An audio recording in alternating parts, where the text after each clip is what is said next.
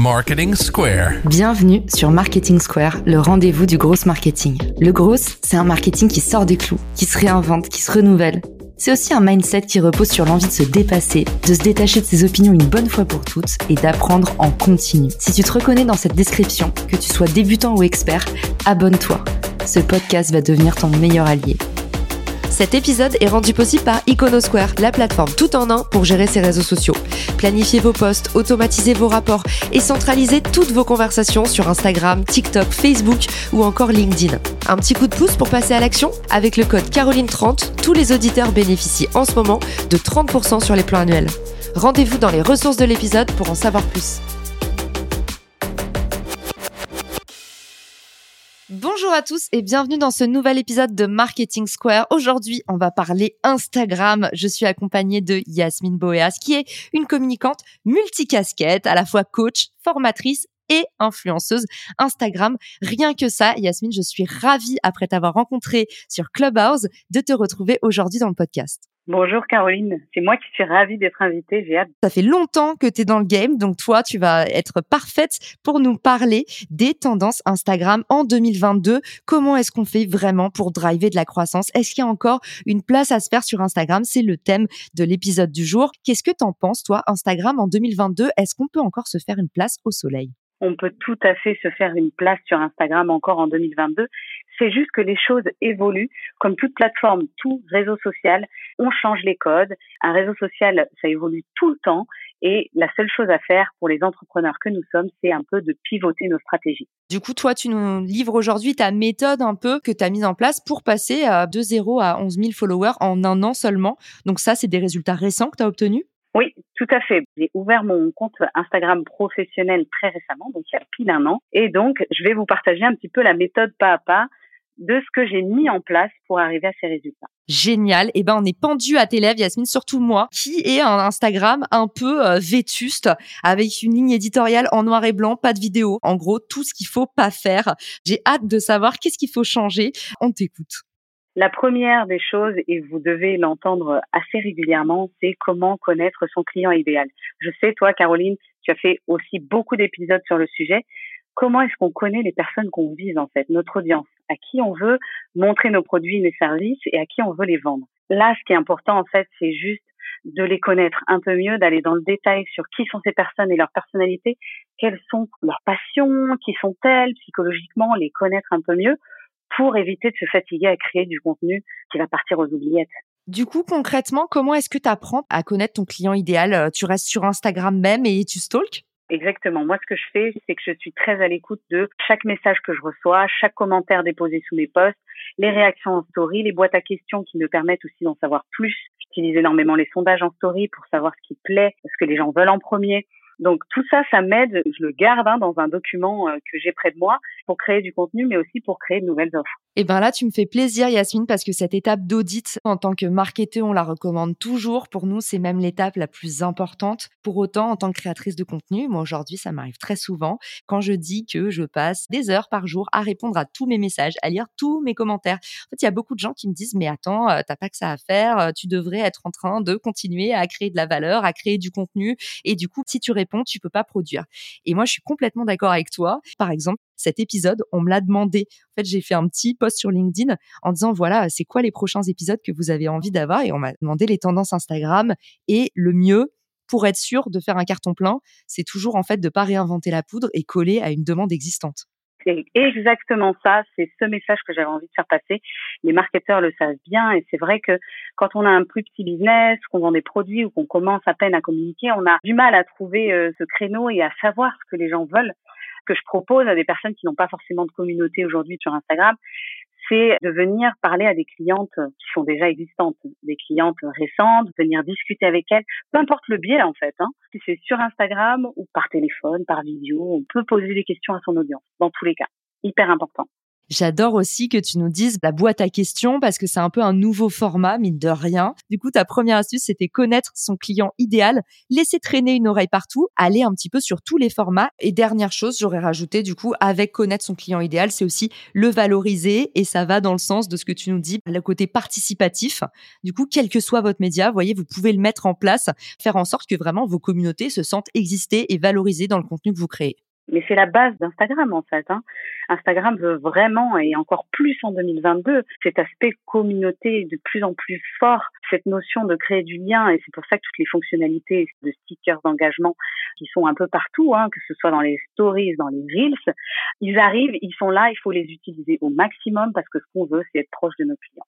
Ensuite, j'aimerais te parler du format vidéo qui arrive comme une tendance euh, forte qui est déjà complètement en place sur Instagram, c'est vraiment le format qui est boosté par la plateforme. Donc là, moi, ce que je te propose, c'est de décortiquer trois types de vidéos qui seraient faciles à reproduire et à essayer pour les auditeurs. Donc la première, la vidéo longue. Quand je parle de vidéo longue, c'est un peu plus de 30 secondes. Moi, c'est quelque chose que j'ai utilisé pour parler de mon sujet de prédilection, parler d'Instagram, donner des conseils, recommander des outils, apporter de l'information utile pour l'audience, parce qu'en fait, je suis en train de délivrer mon expertise qui m'anime et ce pourquoi j'ai envie d'aider les autres. Et là, en fait, je joue un peu sur euh, la dynamique de la vidéo. J'essaie de faire attention à ce que les plans soient quand même assez courts, que les gens restent jusqu'à la fin. Mais c'est des mini-formations. Sachant qu'avec un contenu Reels, on peut désormais aller jusqu'à 90 secondes. Donc, on peut vraiment délivrer de l'information. Deuxième type de vidéo, c'est les trends. C'est-à-dire les tendances que l'on va essayer d'adapter à son secteur pour se rendre visible et toucher une audience qui va être plus large. En fait, c'est un peu le concept de TikTok qui est arrivé sur Instagram. C'est un grand jeu où tout le monde est ensemble.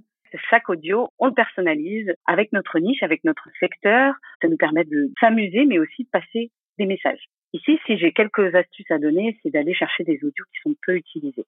Idéalement, moins de 10 000 vidéos de produites sur ces audios. Parce que c'est un audio qui va commencer à monter, qui va continuer de monter encore dans les jours, les semaines qui suivent. Et si on le prend limite à la racine au début, on a plus de chances d'avoir une vidéo qui sera plus vue, voire virale. Troisième type de vidéo, c'est des vidéos qui sont dites humanisantes, qui vont vraiment permettre à votre audience de vous connaître un peu mieux. Donc là, c'est vraiment aller chercher à montrer les coulisses d'un entrepreneur. Là, ce qui va être intéressant, c'est de jouer sur notre personnalité, sur qui on est pour se démarquer. On peut montrer des coulisses, on peut partager des anecdotes, on peut faire des jeux de rôle. Vous savez, ces vidéos où euh, c'est nous-mêmes, mais on joue vraiment deux personnages. Par exemple, mon client et moi, on se parle, etc. D'ailleurs, concernant les trois types de vidéos que je viens de vous expliquer, je vous mettrai des ressources et des liens d'exemples concrets de ce genre de vidéos que vous pouvez reproduire vous-même dans votre secteur. D'ailleurs, si vous voulez les reproduire, n'hésitez pas à nous taguer avec Yasmine, on viendra vous envoyer de la force. Exactement. Une autre manière de faire des vidéos de manière très simple, parce que peut-être que dans ces trois types de vidéos, vous allez vous dire, mais ça ne me paraît pas si simple que ça, ou ça va me coûter en temps, ou techniquement, ça sera peut-être trop difficile. Alors, dans ces cas-là, moi, ce que je vous recommande, c'est de commencer par du simple. Par exemple, cette fonctionnalité qui est arrivée il y a quelques semaines sur Instagram qui s'appelle utiliser un modèle sais pas si tu l'as déjà vu cette fonctionnalité, Caroline, mais en gros, quand tu fais défiler sur l'Explorer vidéo les vidéos, au niveau de l'audio, de la musique, on peut voir un encadré où il y a écrit utiliser un modèle, ce qui nous permet de prendre littéralement le montage du créateur avec l'audio qui nous intéresse et d'y ajouter seulement notre contenu, vidéo ou photo clairement, ils sont en train de mettre le paquet sur comment est-ce que justement on permet à chacun de faire des vidéos de plus en plus waouh avec le moins d'efforts possible pour que tout le monde puisse poster un maximum. Et les modèles, j'avais vu ça Yasmine et j'ai trouvé ça tellement intelligent et malin. c'est très très intelligent, d'autant que ça lève les blocages aussi liés à la vidéo qui étaient de euh, pour faire un reel, je dois absolument euh, avoir euh, un master en vidéo, pas du tout. Ça rend la vidéo vraiment plus simple et ce qu'il faut bien avoir en tête, c'est que une vidéo Reels, ça n'a rien à voir avec la technicité. À partir du moment où vous avez un message à faire passer, vous pouvez utiliser ce format, même si c'est imparfait. Vous avez toujours le temps de vous améliorer. Voilà. C'est de l'apprentissage. On est tous mauvais avant d'en avoir fait 100, donc euh, lancez-vous maintenant. On part tous de zéro, donc euh, no shame. Ensuite, j'avais préparé des petites fonctionnalités à donner aux auditeurs pour gagner justement en visibilité. Donc, il y avait aussi la partie post et Reels collaboratif, qui selon moi est une fonctionnalité juste géniale pour gagner en visibilité et en abonnés. C'est une super fonctionnalité qui cartonne et qui fonctionne, mais qui est très peu exploitée pour le moment. Comme ça prend un peu plus de temps, voir avec la personne ce qui peut être fait en termes de Reels, comment on le partage, ceci, cela, beaucoup se découragent, alors que pour l'avoir testé, ça marche vraiment très, très bien. C'est génial ce que tu dis, Yasmine. Et moi aussi, action-réaction, figure-toi que je voulais mettre dans les actions sur Richmaker, ma plateforme de partenariat, quand tu matches avec quelqu'un je te propose des actions. Et pour les gens qui ont des grosses audiences sur Instagram, justement, on n'avait que la fonctionnalité euh, lancer un live Instagram et je voulais mettre coproduire un Reels. Et tu sais quoi, comme j'ai pas vu beaucoup de gens faire ce type de collab, je me suis dit bêtement, je ne le mets pas parce que s'il y en a pas plus que ça, c'est que c'est pas efficace. Et en fait, toi, tu nous dis, s'il y en a pas plus que ça, c'est justement difficile de collaborer, ça demande plus d'efforts, donc on en voit moins, mais les résultats sont là.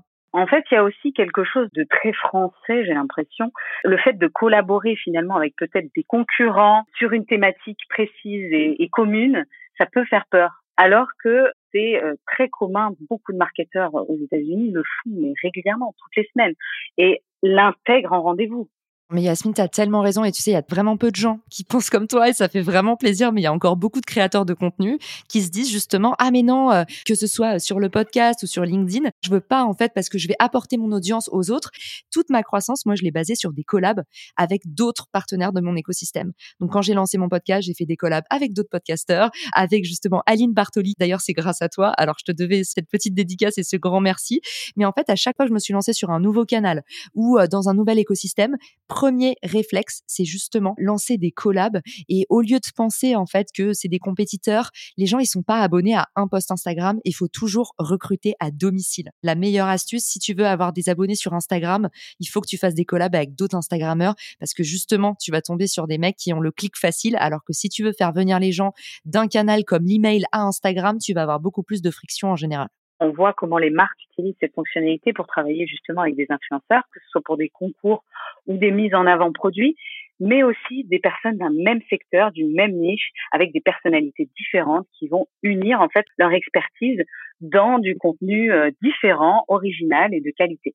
On peut aussi créer des rendez-vous de posts, de vidéos. Moi, ce que je conseille à tout le monde, à chaque fois dans mes clients, dans mes, mes formés, je leur dis toujours, essayez de créer des séries de poste, des rendez-vous avec votre audience, parce que ça, c'est vraiment fort et ça fonctionne. Et ça va avec un écueil dans lequel on tombe toujours quand on se lance, c'est de vouloir dire trop de choses à la fois.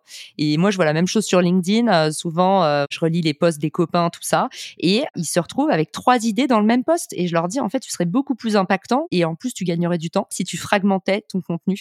Donc, euh, je plus sois à 100% faites-en moins et créer des séries, ça permet aussi d'ancrer les personnes dans un rendez-vous et de fidéliser. Tout à fait, et de rendre la stratégie simple aussi dans la création de contenu derrière.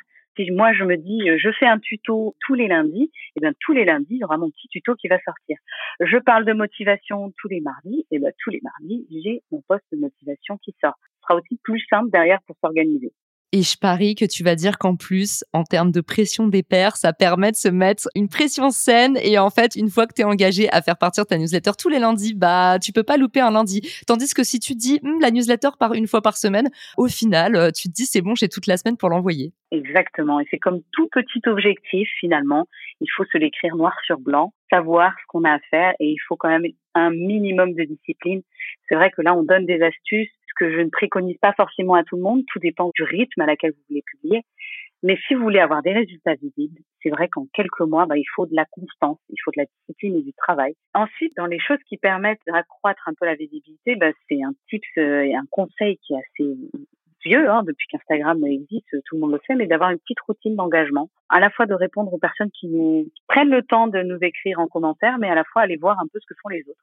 Ça marche aussi comme ça Instagram, c'est un peu du donnant-donnant dans un autre registre et un autre conseil, se lancer dans des challenges sur plusieurs jours. Se poser un petit objectif sur 10, 15 ou 30 jours en fonction de ce qui est possible pour vous et se lancer un challenge avec, par exemple, une vidéo par jour ou se dire tous les jours, je vais faire une story. Sur les choses qui vous font peur, des actions qui vous font peur sur Instagram, vous vous dites j'ai besoin de développer des choses. Souvent, c'est sur les reels d'ailleurs. C'est de se lancer et d'y aller une fois par jour de publier une vidéo. Et justement, euh, un sujet un peu euh, transverse, est-ce que toi, tu recommandes les groupes d'engagement sur Instagram, c'est-à-dire euh, bah, se motiver entre potes Tu prends, je sais pas, une vingtaine de personnes de ton entourage, vous faites ensemble le challenge Instagram et en fait, chacun va s'entraider. On poste les liens et on va pousser nos posts en commun. Est-ce que toi, tu as testé des modèles comme ça? Est-ce que ça donne des bons résultats? Est-ce qu'il faut faire attention à des choses? Qu'est-ce que tu en penses? Pour être tout à fait honnête et transparente, je n'ai jamais testé ce genre de groupe d'engagement. Maintenant que tu m'en parles comme ça, ça peut être intéressant de le faire entre potes, entre entrepreneurs.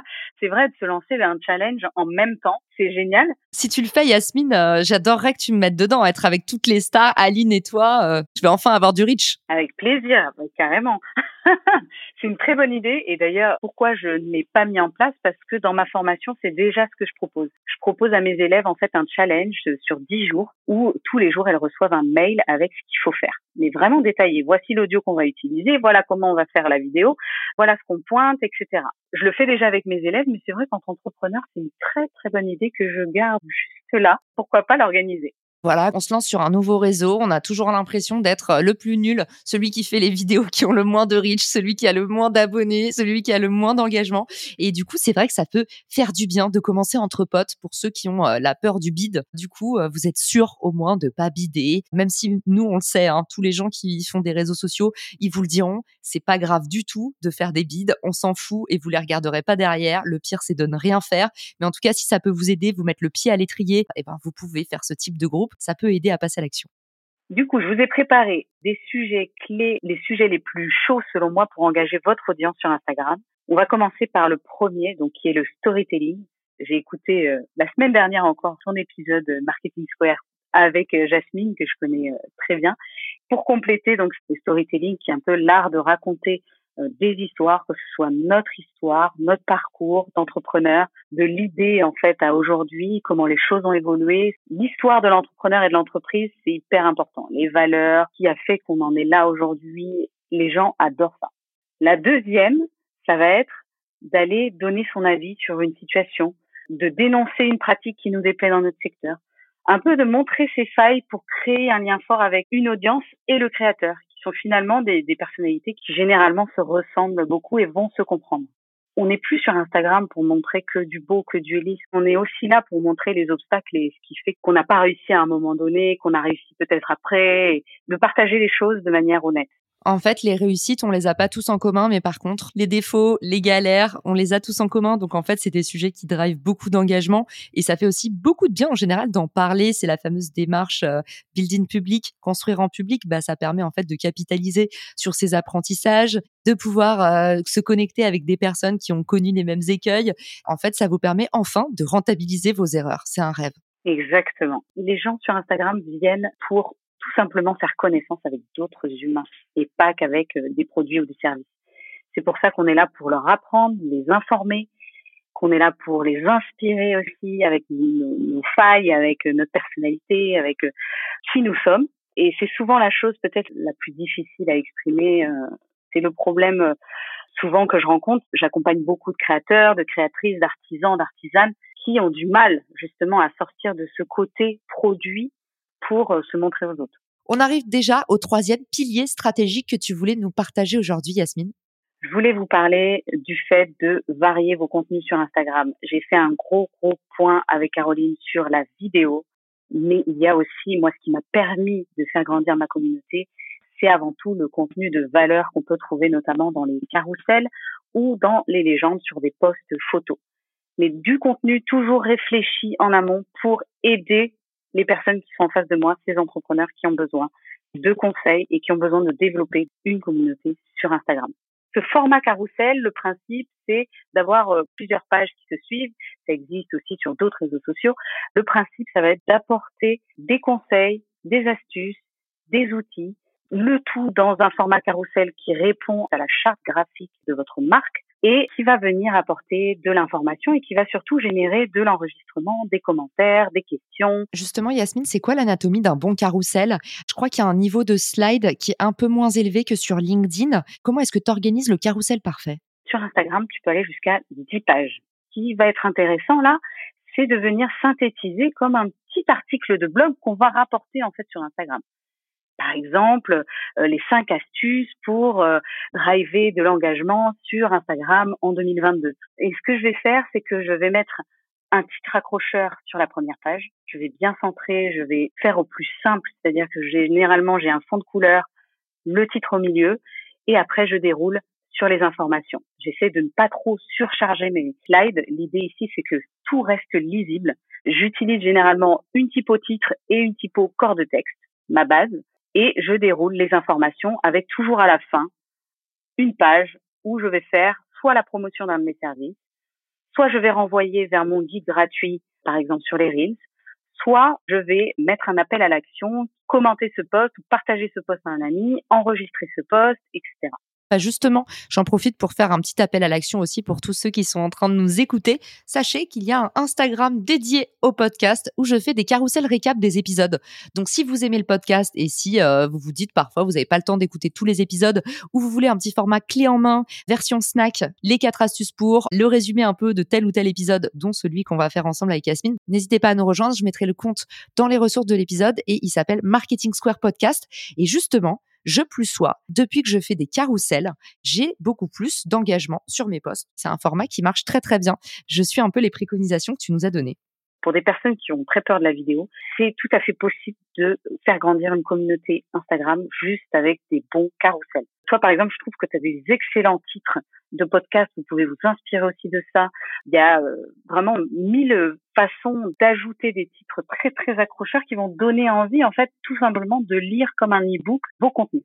Quel outil tu recommandes pour qu'on puisse créer nos propres carousels euh, succès garanti Moi, l'outil que j'utilise tous les jours et que j'ouvre tous les jours, ça va être Canva tout simplement parce que dans la version gratuite, vous allez aussi pouvoir ajouter votre palette de couleurs, intégrer vos typographies, même en importer si vous le souhaitez.